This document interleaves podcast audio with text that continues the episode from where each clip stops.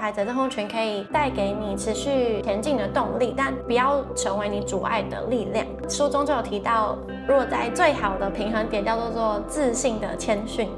人你自己跟你的能力或是什么是分开来看，所以我们可以对自己是总是保持着信心的，对自己很有信心。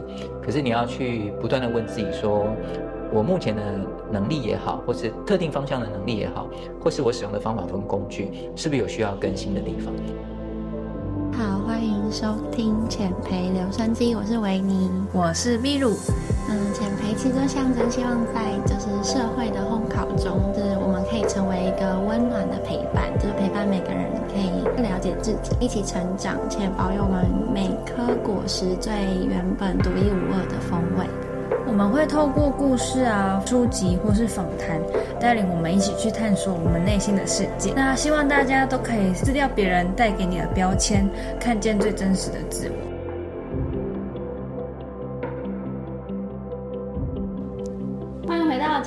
留声机，我是维我是尼。秘鲁。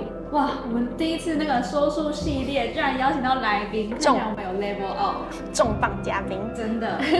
所以今天就很开心可以邀请 David。那 David 其实是 Qly，就是企业顾问公司的一个 founder，然后他在无论是 trainer 或者是 marketing 的经历都有大概近三十年，哇哦，所以很开心可以邀请到 David。大家好，我是 David。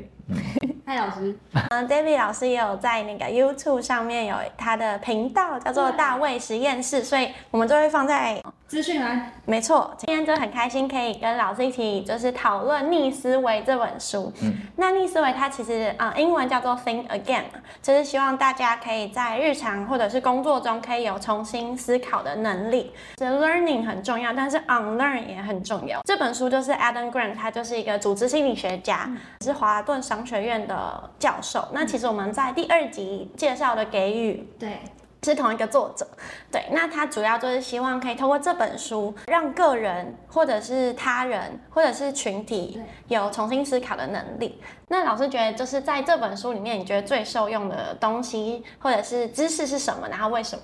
嗯，好，其实这本书叫做 Think Again，可是我更喜欢的是它那个小标，就是它比较小的字，它是 The Power of Knowing What You Don't Know。也就是说，我们其实思考都会有个惯性，我们倾向于从某个方向去看事情，嗯，可是你习惯之后，你就一直这样去看事情，对。所以我觉得他这个 Think Again 就是说，我们其实可以去稍微突破这个东西，这个世界其实。有很多是我们不知道的，嗯好，那我们应该要去重新思考，看能不能突破这个思考的疆界。对对对对，所以对我来讲，我觉得它有很大的提提醒在这个地方。嗯，例如你觉得你你有什么大的 learning？我觉得还也是第一章哎，就是因为我觉得可能刚好我这个阶段又是从呃一般的教育体制刚出来到社会，嗯然后在在比较学生时期的时候，嗯都是在体制内的思考。哦然后，所以他就告诉我很多，你应该要从不同的面向，然后事情有很多不同可能，然后我们自己的观念如果没有改变的话，就会看不到另外一种可能性。嗯嗯嗯。那老师，你有什么就是看完这本书以后，就是特别反思什么事情的例子吗？嗯，譬如说它有几种角色，就是对我而言的话，我以前会很容易相信别人告诉我的一些讯息，那我就会把它认为哦，这就是真的，嗯或者从某一个文章上看，我我就会认为它是真的。可是其实它里面有很多的例子都推翻了以前我认我认为是真的的事情。那我觉得这个其实就给我很好的提醒。嗯那尤其像我的工作，有可能会对别人说一些东西，嗯所以我可能就会哦，我更要 think again，可能要去。clarify 那个对对对，就是我讲的讯息到底是不是，可能在当时是，或许在很多年前是真的，可是随着越来越多的啊、科学的一些变化啦，或是发现啦等等，它有可能已经不再是真的了。嗯所以这个呃，就是给我一个很大的提醒。我觉得这个是我很喜欢这本书的部分对。其实我看了最前面它那个。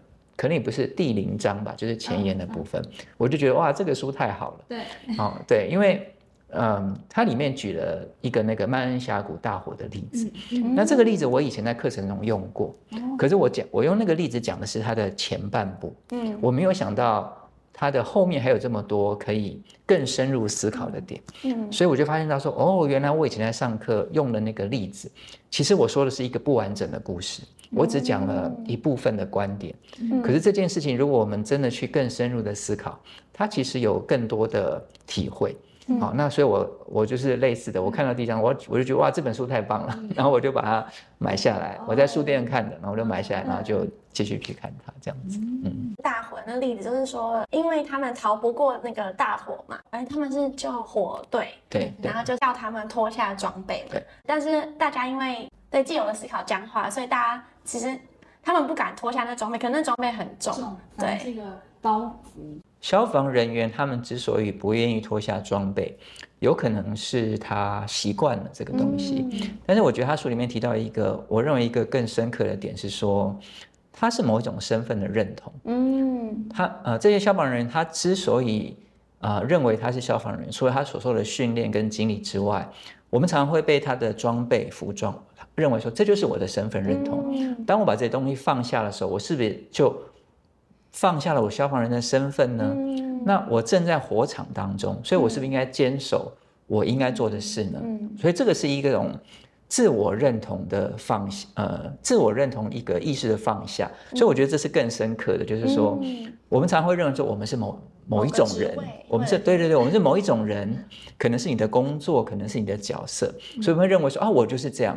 嗯可是当他当我们很执着，呃，这个身份并没有不好，可是有时候遇到某些状况，其实你是应该放下的。就像在消防人员，他已经在一个生死存亡，所以其实他是可以放下的。嗯可是有些人不放下。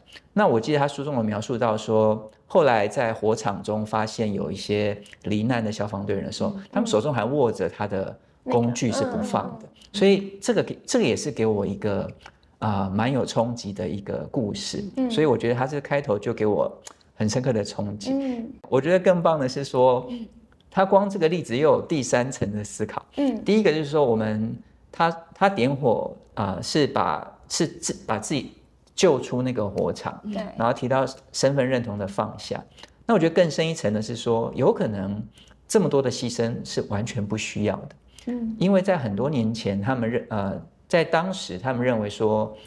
所有的森林大火都必须要在第二天发现的第二天十点以前扑灭，嗯所以为什么这些消防人员会这么的紧急，这么的认真，那么的要要求？因为规定是这个样子。哦可是后来慢慢学者或是一些专家认为说，其实森林野火有时候是一个自然现象，嗯你并不一定要立刻扑灭它，除非它已经危害到人民的安全。如果没有的话，是不需要立刻扑灭它的，因为它会促进。重生对，没有错。所以这个观念一改变之后，哇哦，那前面的人好像根本连这些都不需要了。嗯所以我觉得哇，这是更深一层的思考。也就是说，我们一直努力追求一件事情，想尽各种方法，嗯这个很棒，没并没有不好。嗯可是有可能你更深入去看的时候，你会发现到，搞不好不同的角度对，搞不好根本是不需要这些事情的。所以我觉得这个是很酷的一个、嗯一个故事。那它这个深度，就是我以前在应用这个故事的时候，我没有看到的部分。嗯所以我看到之后，我觉得哇，太棒了！那以后我在讲这个故事，我就可以有更多的层次，嗯可以跟其他人分享。嗯对，就感觉是他是希望我们 think out of box，然后跟保留那个弹性。对，没有错。嗯对对对，对我自己其实喜欢这本书的原因，就是因为也是有点像老师刚才讲的，我是一个目标导向的人，所以我其实如果我设立目标，我就会不顾一切的往那个目标走。嗯，但是坏处就是我太有时候会太早 commit 一件事情，就是书中有提到那个职业的选择嘛，他有一个亲戚从小他们家族就希望他当医生，所以他就一直。以为医生是他的一个职业，但是他书中提到一个很有趣，他说英雄的坚持跟愚昧的顽固其实就是一线之隔。对我就因为我知道我是这样的人，所以我就自己自己也很怕自己会落入这种愚昧的顽固。因为我们有时候坚持，就是因为我们喜欢那个很毅力的刺激，就是嗯嗯因为我一直坚持某件事情，它会给我一些正向的 reward 这样。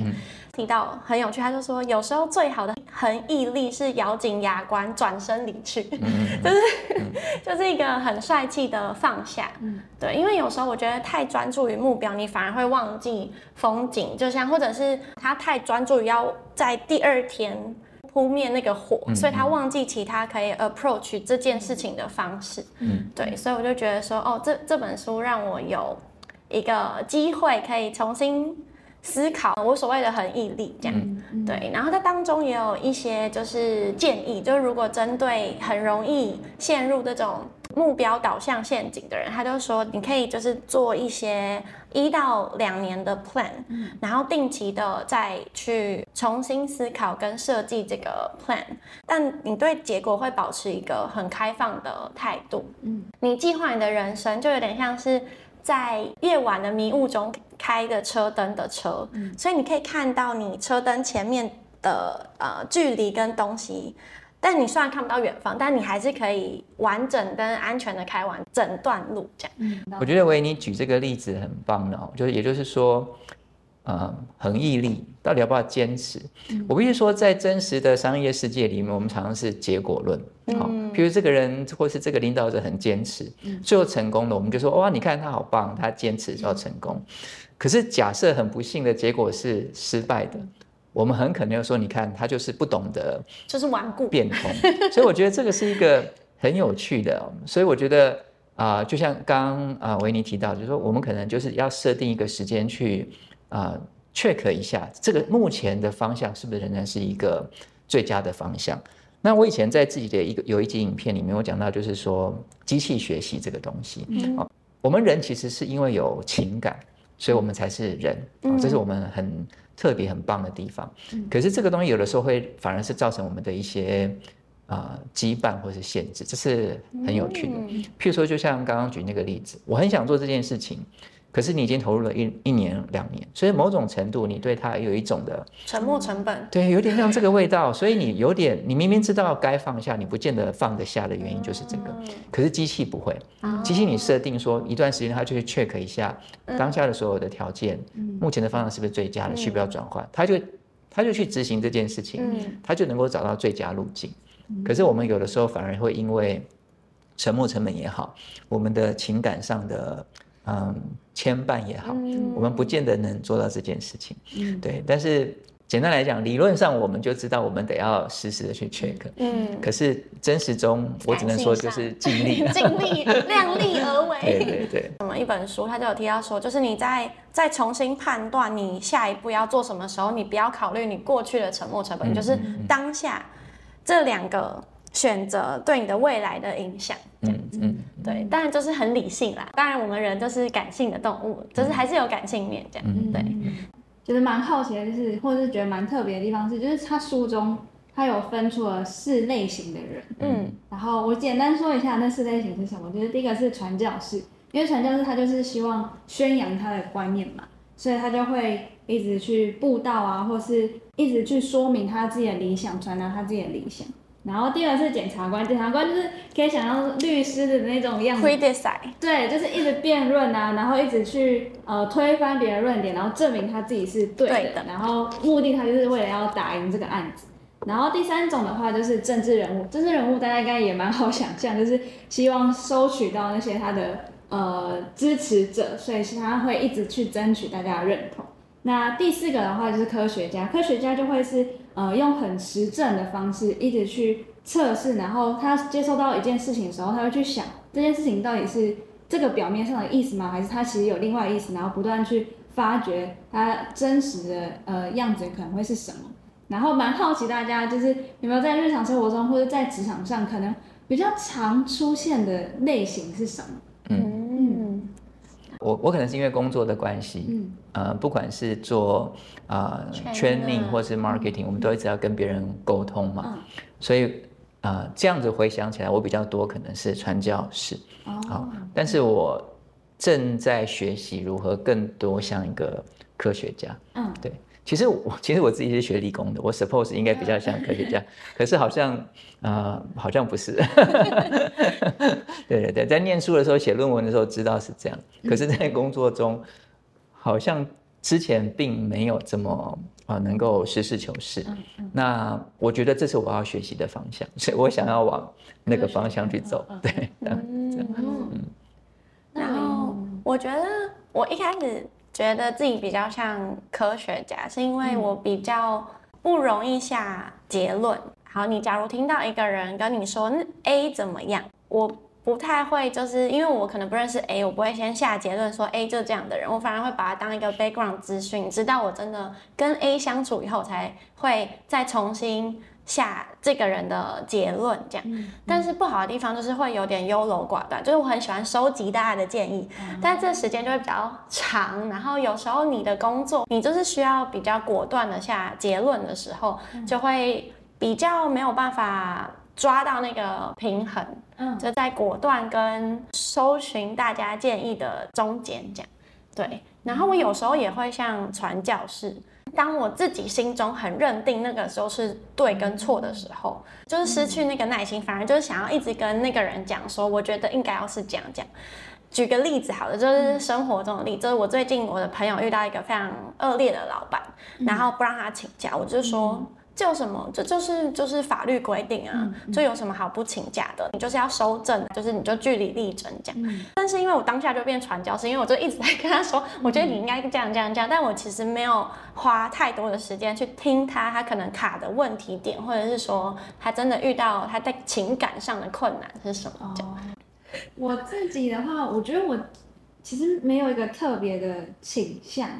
因为不管是传教士啊、检察官或是政治人物，好像都是蛮类似的性质，就是希望大家听到认同自己的声音的那种感觉。我自己可能因为对于所有事情都比较没有把握，所以是比较呃柔软的去承接这些意见。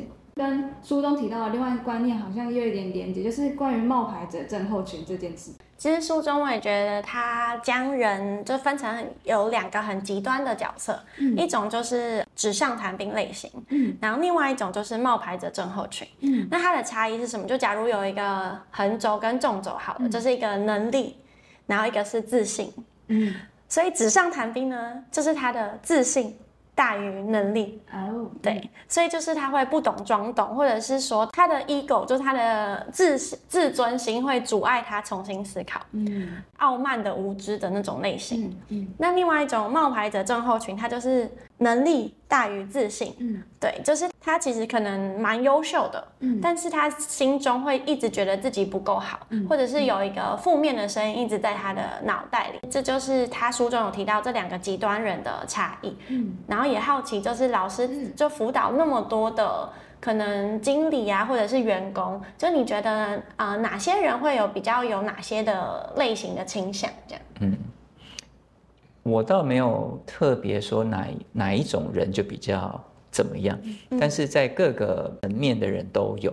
哦，比如说主管的确也有冒牌者症候群，也有纸上谈兵型，那员工也有啊这种的，也有那种，所以我倒没有发现特别。哪一类的人特别有什么？当然，嗯，相对而言，我觉得对，呃，主管而言，可能看他工作的时间长短。嗯，我觉得如果你真的要讲主管，可能新手主管，嗯，冒牌者症候群会多一点点。哦，对对对，因为他其实他可能已经具备了某些能力，好或者领导的特质，嗯，所以他被。啊，晋升成为主管，嗯，可是他内心可能很怀疑，说到底我能不能做好这件事情？好，所以他可能会啊，对自己的信心还不够。但是我后来发现，当然跟这个作者其实是说的也是呃一致的，就是说，其实这没有，并没有真的不好。嗯，与其纸上谈兵，不如当个 冒牌者。我我举一个我自己的亲身的经历，就是因为我训练做比较久，所以有些主题我其实是讲了很。很多年，嗯，所以我认为我很有把握，嗯，所以我曾经犯过一个很大的错误，就是我认为这个主题我太熟悉了，所以有一次啊的课程我就没有很好的准备，嗯，那我就发现到说，哇，我这个很不很不 OK，就是学员不知道他们有没有发现，可是我自己知道这个状况很不好，所以我就发现到说不能这样子，那我应该当一个啊。相对而言，我更应该当一个冒牌者会更好。所以从呃，也就是那句话，就是叫做“狮子搏兔”的精神。你你你认为其实你的能力是能够做到的，可是你你最好不要抱持着这种太大的呃自信，就是有点过度的膨胀。所以适当的准备还是很好的。那我就后来发现到说，虽然这是一个我很熟悉、比较对我而言相对比较简单的主题，我还是花了很大的力气去准备它。它的好处是我到了当场之后。啊，虽然我并没有用到我所有准备的东西，可是我会知道我是游刃有余去做这件事情，所以那个对我而言的感觉是更好的，我更喜欢是这个样子。所以其实我会认为说，与其往那边走，不如是在这边走。当然，更好的是在中间呢。对，只是不太容易做到在那个 地方。对对对对。对，有之前看到一个就是研究，他也是说，其实猫海综合群没有到完全的不好，它反而是推进你不断精进的一个动力。嗯，对，嗯，这个研究是一个墨西哥大学，它叫做 Kevin Colley 一个教授。对，然后他专门就是在做 imposter syndrome，就是冒牌者症候群的研究。他的研究很有趣，就是研究一些人，他就发现其实男生不管是男生女生，他因为一般而言我们会以为女生会比较容易有冒牌者症候群，但他发现其实差不多就没有显著差异。但是呢，女生会比较容易因为冒牌者症候群影响到她的表现。哦，对。我们刚才说，就是好的冒牌者症候群，它就会激励你可以更上进，或者是更好的准备。嗯，但是不好的冒牌者症候群，它反而会影响到你的表现。这样当中有分种族，就是他说，这在美国都是外来的学生，那亚洲的学生会比其他像是非洲或中南美洲的学生更容易有冒牌的症候群。我觉得可能是因为文化上面的关系。对，就是要提倡你要。很谦逊呐，对对对，儒家。当中，我觉得说那如何去善用或者是处理这个冒牌者症候群，他就说有三个，第一个就是说你要 reflect the fact，回想就是事实，你被晋升成主管了，你的 performance 或者大家给你的赞赏，其实这些事实呈现在你眼前，你要再重新的跟你叙说这正确的故事，呃，比较公平的看待自己。第二个是 work hard。就是你很努力，然后你让你的表现替你说话，嗯，所以你有时候会透过认真做，所以你的成果就是会带给你自信，会帮你比较消除这个冒牌者症候群这样。嗯嗯。然后他说第三个是在组织当中，manager 可以适当的表现自己脆弱或不完美，所以让组织里面的员工觉得说，哦。其实我也不用那么完美，就像书里面有提到那种心理安全感嘛，对。对对，可以让大家比较可以 over 这个冒牌者症候群。嗯，就像老师讲，就是冒牌者症候群可以带给你持续前进的动力，但不要成为你阻碍的力量。书中就有提到，如果在最好的平衡点叫做做自信的谦逊。啊，对。我觉得书里面它很好，就是那个四象限的图嘛，它把你自己跟你的工具是分开的。那你的工具，当然你可以想成是工具，或者是我们正在使用的呃方式，或者是就把人你自己跟你的能力或是什么是分开来看。所以我们可以对自己是总是保持着信心的，对自己很有信心。可是你要去不断的问自己说。我目前的能力也好，或是特定方向的能力也好，或是我使用的方法跟工具，是不是有需要更新的地方？那我自己看完书，我觉得它主要跟冒牌者症候群的差异是，你冒牌者症候群，你会质疑的是你这个人的能力，但自信的前提是你会质疑你的策略对不对？但是你会觉得你有能力完成这件事情。我觉得它其实有 link 到致富心态说的同时保持乐观跟悲观。嗯。你对你的能力是抱持乐观的，你 eventually 你会达到你要的目标，因为你可能有你的恒毅力或你的学习能力等等的。但是你要随时 aware 到你使用的方式，所以就是那个悲观的部分。这样书中有提到一个很有趣的例，Nokia 的黑莓机，我相信你应该不知道。当初听到想说。是不是一个吃的？啊？我记得有黑加力吗？超像的。以前很盛行跟 Nokia 的黑莓机，然后它其实，在二零零九年之前，它的市占率都是在一半以上的，就是一个 marketing lead。嗯。但是在二零一四年之后，它的市占率掉到只剩下不到一 percent。嗯。然后它主要的原因就是它没有办法，就是有自信的谦逊。嗯。因为就是创办人那个 Mike，他其实会发明黑莓机，就是因为他把我们现在电脑用的键盘变成一个就是随身携带的装置，所以你可以用手手指就可以回任何的 email 跟使用这个键盘。他对他的能力很有自信，但他没有去质疑他的策略，所以他就是没有将一些 app 啊或什么持续的在增加到他的手机里面，所以最终他就被 iPhone 给打败了。这样，对。其实的确，当时的企业人士是很喜欢的。嗯，好，那我之前公司有个总经理，是个美国人，他就超爱那个黑莓机的，他就随身携带，嗯然后跟我们开会发表一下他的 comment 之后，就低头就可以看 email 这样子，所以他是很喜欢的。可是我觉得，嗯，这个黑莓机的创办人，他之所以没有跟上这个变化，我自己在想象，就是说他也有可能其实是有去。反思过这个东西，可是毕竟他一直以来都这么成功的骄傲，对我觉得他就是很难摆脱这些东西。那根据书上写的是说，在他们要往下走的那个 moment，其实全球还有数百万的忠实的用用户，可是其实啊，他只看这些人，但是这个外围。外围是更多的人的数千甚至上亿的人，他是没有去看到这些可能的市场，而且我觉得。科技的进步有的时候真的是我们无啊意料之外的，嗯，比如说我们可能没有想到说，哦，原来触控可以做到这个程度，那原来这些啊呃可以可以做到这个样子，他自己就是一个不断创新、发明新技术的人，但是也落入了这种陷阱之中。我觉得这个真的是还蛮有趣，对，蛮有趣的一件事情。对于自信的谦逊，我还是在学习当中，对，因为毕竟。就是刚出来嘛，就是社会小白的，所以对于自己自信这一块可能是比较不足的，因为也不太确切的知道说自己的能力的最大值会到哪里。但我觉得刚才维尼分享那个三个 tip 就很受用，就是比如说像第一个就是，如果别人给你一个机会，那其实这个就是一个事实，那你就接受它，等于是你真的有这个能力。那同时你也保有谦逊，然后不断的去学习提升这样子。嗯。嗯，我觉得我自己是从，就如果是刚入社会，然后到现在，就是一开始新手就像你一样，就是可能会谦逊再谦逊，然后不确定再不确定，然后怀疑再怀疑这样。但是我觉得可能过了一段时间，可能一一年之后，你可能就是如果你的认知的成长大于你实际的成长，就会变成比较傲慢的无知，就是你以为你已经不错了，但其实你实际的成长有在成长，但没有幅度没有那么大。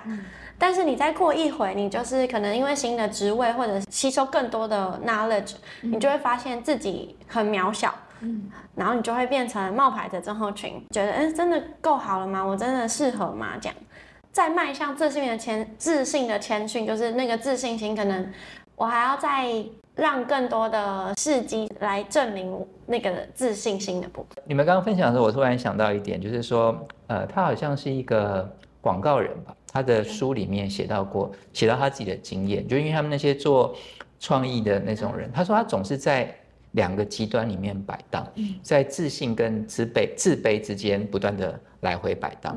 好，那我觉得他就譬如说，他完成了一个很棒的创意或者一个案子，他就觉得哇，我太厉害了，所以他就是在一个极端的自信。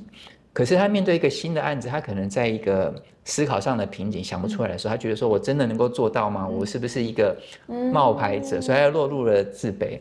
所以他就发现到说，他的职涯一路走来，他其实是一直在自信跟自卑之间不断的摆荡。我觉得其实我们每个人或许都是，哦，因为我们可能在特定的事情上，我们有一些小小的成果，我们就很有信心。嗯，可是你总是会去做一些新的东西、新的尝试，你就。重新开始，所以你的确就是在这个不断的摆荡。所以就像我们刚刚前面提到，它是一个光谱的概念哦，它这个没有一个绝对的线。我们可能就是哎，有时候偏这边一点，有时候偏那边一点。但是我们还是回到那个四象限，我们在提醒自己说，你自己这个人跟你的能力是把它分开来看，所以我们就可以呃一直。对我们的自己有信心，但是对我们的能力是不断的呃自我的质疑，去呃让他能够有所成长。我觉得这或许是一个我们可以提醒自己的。对对对，了解。所以这本书就是要 rethink 嘛？那不知道大家有没有对 rethink 这个有一些经验或者故事？我想到一个，或许我不确定有没有直接相关，但是也的确是啊重新去思考这件事。呃，其实跟生活比较有关。我以前呢，其实是嗯，譬如说我跟我的家人，嗯，或是小孩，我都说，早餐很重要，你一定要吃早餐。我就是他们不吃，我就是硬硬说这个是最重要的一餐，或者我就一直鼓吹说一定要吃。可是，在大概六七年前，那个时候有一个朋友跟我介绍一个新的饮食方法，叫防弹饮食。我就说那是什么东西？然后因为当时我自己在医药产业工作嘛，所以我我觉得哎，那有没有证据？所以他有两本书，我就自己把两本书去买来看。嗯，我从头到尾看完之后，我发现到说，哦，原来最新的科学研究发现到说，其实不是一定要吃早餐的。我们那种三餐要规律的吃，其实并没有一个这么强的 evidence support 一定得要这么做才是好的。好，那。从此我就变成说，那我就试试看，呃，跳过早餐，就好像大家现在在做的“一六八”，然后用一些方式来做。我发现他说，哎，其实我的身体变得也更好，所以说并没有像我以前自己说的那样子。那我就发现到说，哇，那我真的打自己的脸了，就是 以前我很坚持的某些想法，嗯，可是当我得到了一些新的资讯、新的观念之后，我发现他说，哎，其实。不见得是我所想的那个样子，所以这当然可能跟工作比较没关系。可是我想到说，它是我还蛮大的一个重新思考的一个例子。嗯，就是因为科技可能可能或者是呃科学一直在进步，所以会有不同的 evidence 或不同 approach 的方式。这样，对，嗯，那例如你有吗？我觉得会是在以前我社团的经验，嗯，因为我以前有做国际服务，就是自己会可能在。小时候接受到服务会是，比如说一直给他东西，嗯，但是在我进到大学的一个国际社团之后，我们就会重新思考说，我们到底给出的东西，这些东西到底是不是符合他们需求，嗯，是真的帮到他，对，是不是真的好帮到他？然后有时候可能会造成服务浪费，然后反而真的危害到他们。然后我觉得现在有很多的公益团体，他可能都少了这一份的。Reading 的过程，嗯嗯，所以可能会一直觉得表面上在做正确的事情，但是其实你回归到当地，或是回归到被服务的人，他们是被侵犯的。对，就有点像是呃，你一直送物资过去，但是你可能会阻止他们工业的发展或者加工业的发展，是更深中，他就没有就业率这样。对对，就可以造成他们可能原本社会它有一定的就业率，那有一定的就业率，他的。生活品质啊，或者是原本健康的那些水平，都会维持在一定的水准。嗯，但因为我们侵犯之后，它反而导致那个社会会变得更混乱。比如刚刚你的分享，其实让我想到一个东西，就是说，嗯，我觉得是说我们看事情的完整度，我们是不是从系统思考的角度来看这件事情？啊，就是说我们常常会认为说，哦，这样的事情我们就这样子去帮他，他缺什么就给他什么。乍乍想之下没有什么问题，嗯，可是如果你从那个整个系统去看它的时候，其实我们可能会有一些不同的做法，嗯，那我觉得其实就跟我刚刚一开始讲到这个书的小标，就是哎，我们如果能够知道一些我们原来不知道的事情，其实会有很大的突破，嗯，那系统思考就是这样的概念，你你从系统的某个元件去看它的时候，你认为这样做，嗯，可是如果你放大看去看这个元件运作的整个系统的时候，那你就会看到不一样的东西，这是你原来不知道的事情。嗯，那你你采用的策略跟方式，可能就会不太一样。所以我觉得，哎，这你刚刚的分享让我想到这个东西。对，感谢老师帮我用很具体的方式。嗯，对，就是可以看到比较大的 picture。对对对对对。我觉得老师你刚才讲，我又想到另外一件事。有时候我们在一个大组织下面，然后有些策略或者有些制度，你会觉得说，嗯，为什么要这样改？我为什么要这样换？那我为什么要在这里这样？嗯。你就是对那些变动，你其实，在当那个其中一个小螺丝钉的时候，你会很 confused。但我只是在想说，就是像老师讲，说不定整个公司或那个人其实看到比较大的 picture，但是因为我们没有看到，所以就是会很多的问号跟迷惘跟就是 conflict。对对，是的，就是呃，所以我们在谈管理跟领导的时候，其实就有一个概念说。其实有的时候，为什么主管跟员工的想法会不同？因为他们手上的资讯量是不一样的，是不对称的。你越高层的主管，你握有的资讯量是更多的，所以他在看事情的时候会，因为他的资讯量更多嘛，他会参考更多的东西做的那个决定。那不见得，所以从基层员工去看这个决策的时候，他就无法理解，这个是正常的。